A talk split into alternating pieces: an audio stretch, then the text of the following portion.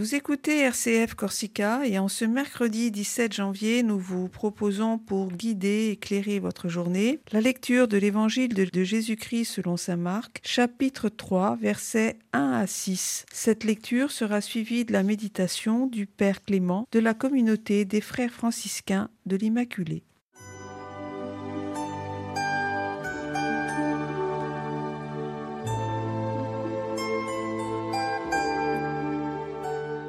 Évangile de Jésus-Christ selon saint Marc. En ce temps-là, Jésus entra de nouveau dans une synagogue. Il y avait là un homme dont la main était atrophiée. On observait Jésus pour voir s'il le guérirait le jour du sabbat. C'était afin de pouvoir l'accuser. Il dit à l'homme qui avait la main atrophiée, Lève-toi, viens au milieu. Et s'adressant aux autres, Est-il permis le jour du sabbat de faire le bien ou de faire le mal, de sauver une vie ou de tuer? Mais eux se taisaient. Alors, promenant sur eux un regard de colère, navré de l'endurcissement de leur cœur, il dit à l'homme Étends la main. Il l'étendit, et sa main redevint normale. Une fois sortis, les pharisiens se réunirent en conseil avec les partisans d'Hérode contre Jésus pour voir comment le faire périr.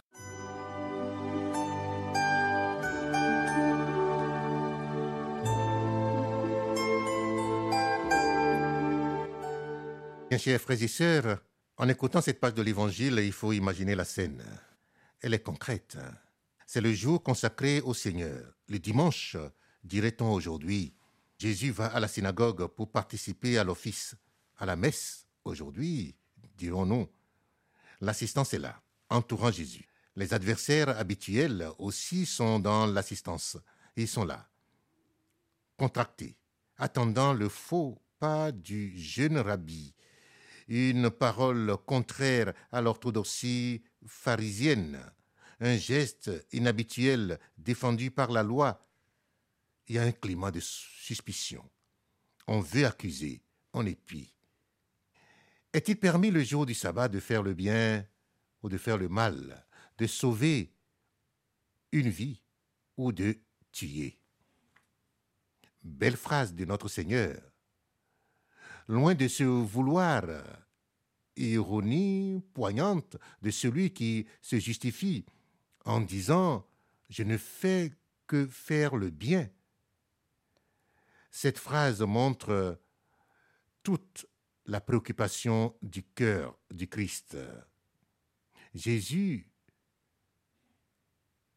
s'est incarné pour se révéler, afin que, l'accueillant, nous ayons la vie. Faire le bien, nous donner la vie en plénitude, c'est tout ce qu'il y a dans son cœur. Pas de duplicité. Jésus veut faire le bien à l'homme, à la main paralysée, et aux pharisiens. À l'homme, à la main paralysée, en le guérissant, et aux pharisiens, en leur enseignant que faire le bien passe avant l'accomplissement de normes telles que celles du sabbat. Le texte nous dit navré de l'endurcissement de leur cœur. C'est peut-être ce qui fait le plus mal au cœur de Christ.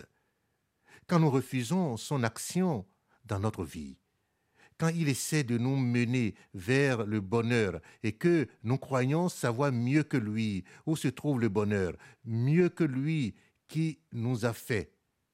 N'est-ce pas là la racine de tout péché? C'est ce que disait déjà le serpent à Ève. Vous serez comme des dieux, connaissant le bien et le mal. Au fond, le voleur pense que c'est mieux pour lui de voler, et nous ne ferions jamais le mal si nous le croyions et nous le voyions sous couvert de bien. Apprenons à faire confiance au Seigneur, chers frères et sœurs, et à le suivre lui, lui qui sait ce qui est bien et mal. Adam et Ève ont arrêté de regarder vers Dieu et ses commandements et ils ont été persuadés que le péché originel était bon. En lisant cette phrase, la dernière phrase du texte, une fois sortis, les pharisiens se réunirent en conseil avec les, les partisans d'Hérode contre Jésus pour voir comment le faire périr. Eh bien, je dis donc, en lisant cette dernière phrase de l'évangile d'aujourd'hui, un seul mot me vient à l'esprit. Pourquoi? Pourquoi donc chercher à supprimer quelqu'un pour le seul fait qu'il ait fait le bien? Mais pourtant, combien de fois, moi aussi, dans ma vie, je ne reconnais pas le Christ. Pour nous, c'est facile. Nous savons que celui contre lequel les pharisiens se heurtaient était bel et bien le Messie, le Fils de Dieu.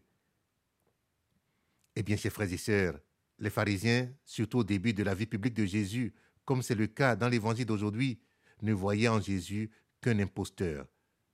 N'essayons pas à notre tour de faire entrer Jésus dans notre concept de Jésus. Au contraire, laissons-le nous surprendre. Écoutons avec la docilité de fils les paroles du Saint-Père. Soyons attentifs à ce qu'il veut nous dire dans la prière. Seigneur, je veux t'aimer chaque jour davantage. Je veux te mettre davantage au centre de ma vie, car tu es Dieu. Tu me guides vers les eaux tranquilles et me fais revivre. Apprends-moi, Seigneur, à reconnaître ta main dans ma vie et à te suivre de tout mon cœur. Amen. Bonne journée.